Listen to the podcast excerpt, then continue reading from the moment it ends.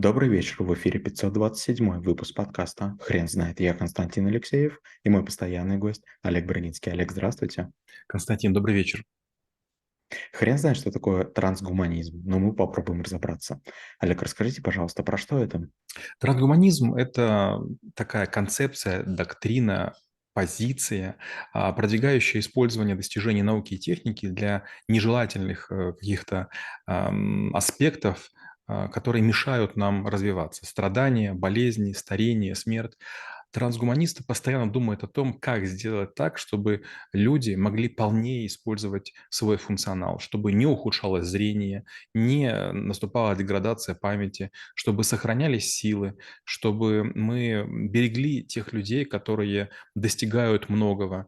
А, и по сути, а, впервые слово «трансгуманизм» впервые использовал Данте Агильери в «Божественной комедии» в 1312 году. Но в современном смысле, конечно, это уже другая история. Мы думаем о том, как усилить человека, усилить его эзоскелетом, усилить его искусственным интеллектом, а, как э, и подменить человека. У нас уже есть компьютерное зрение, у нас компьютерный есть слух, а вот компьютерного нюха у нас до сих пор пока еще нет.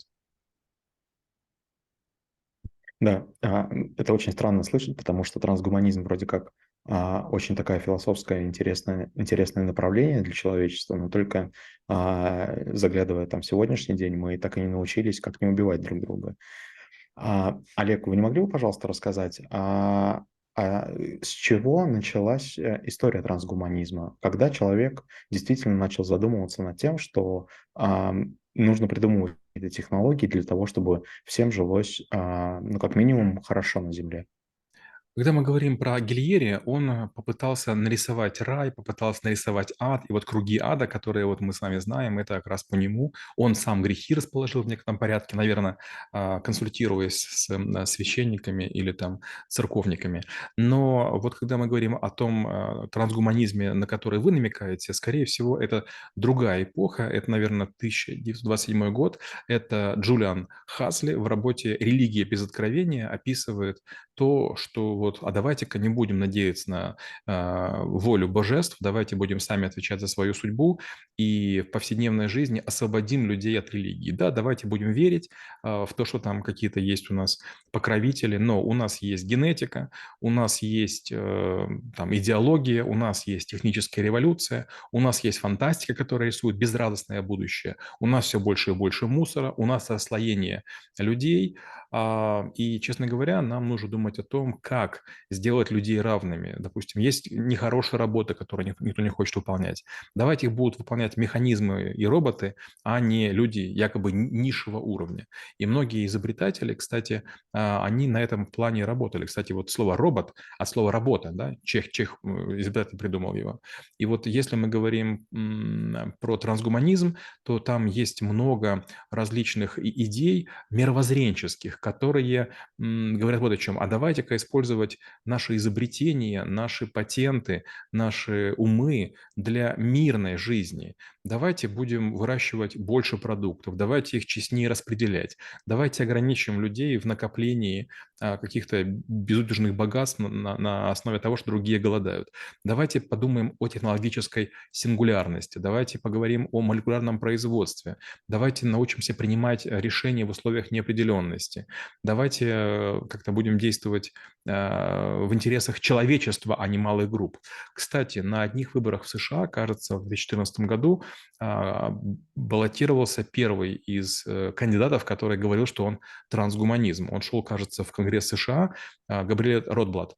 Он говорил о том, что вот меня интересует не только благосостояние моей страны, но и так, чтобы наши соседи, страны, с которыми мы находимся рядышком, которые чувствовали себя хорошо. Потому что если мы будем действовать по примеру плотины, то есть у нас много благосостояния, а, а с другой стороны нет, это плотина наоборот. В обычном природе плотина прорывает и как бы затапливает все. А у нас наоборот, мы накапливаем все больше и больше богатства, но люди, которые находятся на территориях сопредельных, они начинают нам завидовать, и они вынуждены начинать войну э, из- из-за перераспределения. Получается, мы их соблазняем своими там золотыми куполами напасть на нас, и вот как бы мы вроде бы пытаемся страховать свое будущее, а на самом деле мы подманиваем э, варваров, которые должны нас уничтожить.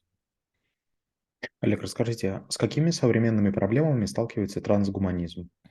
Но в первую очередь надо понять, что у нас есть э, очень серьезные ограничения человека. Мы имеем низкое пропускное а, как бы, звено в нашем мозгу. Якобы мы можем принимать не более чем 127 байт в, в секунду, и это, честно говоря, маловато. Получается, вот то, о чем мечтает Илон Маск, Neuralink, это прям разъем в мозгу, возможно, будет полезен. Вариант первый, мы ходим по улице и рассматриваем одни и те же здания, сооружения людей и забиваем этим свое сознание. Вариант второй, мы закроем глаза и будем на вход получать какие-то задачи и будем решать их, и, возможно, мы избавимся от рака, избавимся от еще чего-то. В, в первую очередь нам нужно увеличить наши умственные возможности, психические, психологические, ликвидировать старение и решить, что мы будем делать с вот этой вот ямой демографической? Если люди будут жить все дольше и дольше, мы не сможем их содержать. Получается, нам придется сдвигать планку пенсионного возраста. И, естественно, первые пенсионеры будут очень возмущаться. Олег, расскажите, а какие технологии сейчас есть на вооружении у трансгуманистов? Ну, как мы уже говорили, гуманисты хотели бы отменить старение и смерть э, для того, чтобы люди сами принимали решение, когда умирать и умирать ли вообще. Вторая очередь – это мы хотели бы радикально свои страдания уменьшить и увеличить уровень счастья человека и других животных. Дальше очень важно противостоять различным государственным инициативам, которые сдерживают развитие передовых знаний а, и ограничивают их использование только какой-то малой группы людей, которая от этого очень выигрывает. Ну и, конечно же, всякие разрушительные культы. То есть есть идеологии, есть эм, вредное производство, есть бесполезные товары, которые, честно говоря, засоряют наш мир и зря расходуют наши ресурсы. Олег, а в каких моментах критикуют трансгуманизм? В первую очередь искусственные органы. Ну, вот представьте, допустим, там, для того, чтобы один человек жил, мы берем и пересаживаем сердце. Ну, есть некая аморальность. Второе, например, мозги, да, мозги тоже пересаживаются. Помните, э, у древних греков был такой интересный, такая интересная загадка, силлогизм. Если корабль требует ремонта и постепенно в нем отремонтировали каждую деталь, это тот же корабль или уже другой? То же самое и здесь. Допустим, жил-был я, и мне мозги Константина пересадили. Я написал великий роман. Вопрос, э, семья Константина должна получать деньги за роман или я? То есть трансгуманизм, конечно же, очень сильно упирается в нейропротезирование, в клонирование, в биохакинг, в средства для борьбы против э, редких э, э, страданий, хирургию пластическую и экзоскелеты. Олег, расскажите, пожалуйста, ваше мнение, насколько вам а, близка эта теория и или что вам в ней не нравится? Если честно, я хоть и мыслю такими большими горизонтами, но все равно там, то, что я там рассуждаю там, на 10, на 30 лет, это чересчур мало. Трансгуманисты рассуждают столетиями, и, например, они занимаются там, в том числе вопросами крионики, да, это восстановление после размораживания. Они думают о том, что есть препараты против старения, эликсир жизни. Они думают о том, что было бы неплохо, чтобы мужчины умели рожать, а то вдруг женщины вымрут. Они думают о том, что было бы неплохо найти средства против э, седины и сидения. Они думают о том, что было бы здорово научиться делать backup мозга или вообще иметь... Помните, как был фильм «Голова профессора Доуля», да? Изолированный мозг, который находится там в какой-то колбе и что-то там позволяет еще с ним общаться. Олег, а вы не могли бы, пожалуйста, рассказать, на ваш взгляд, почему человечество все-таки не очень принимает эти, эти идеи? Большинство людей не хотят мыслить такими категориями. Вот, скажем, я из сельской местности, и знаете, если я кому-то буду рассказывать, что тело можно будет заморозить, разморозить, меня как придурка посчитают.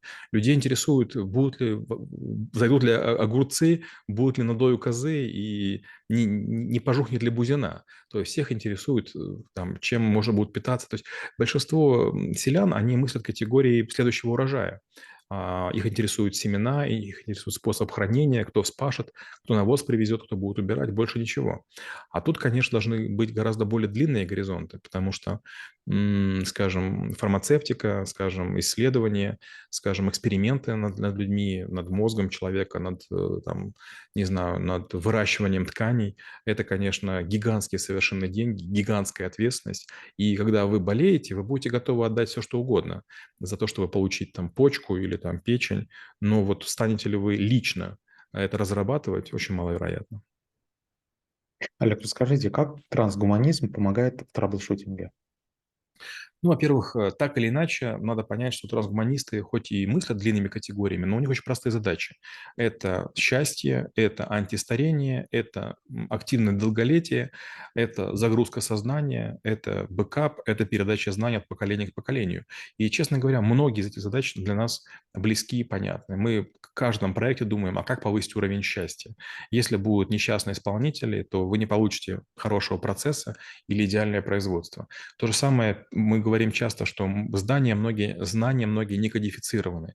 Какая-то группа людей знает их по чуть-чуть, но организация рискует лишиться этих людей при увольнении, и знаний не останется, то есть не будет преемственности. И самообучающаяся организация для трэблшутеров, база знаний – это очень важная история. Олег, спасибо. Теперь на вопрос, что такое трансгуманизм, будет трудно ответить. Хрен знает.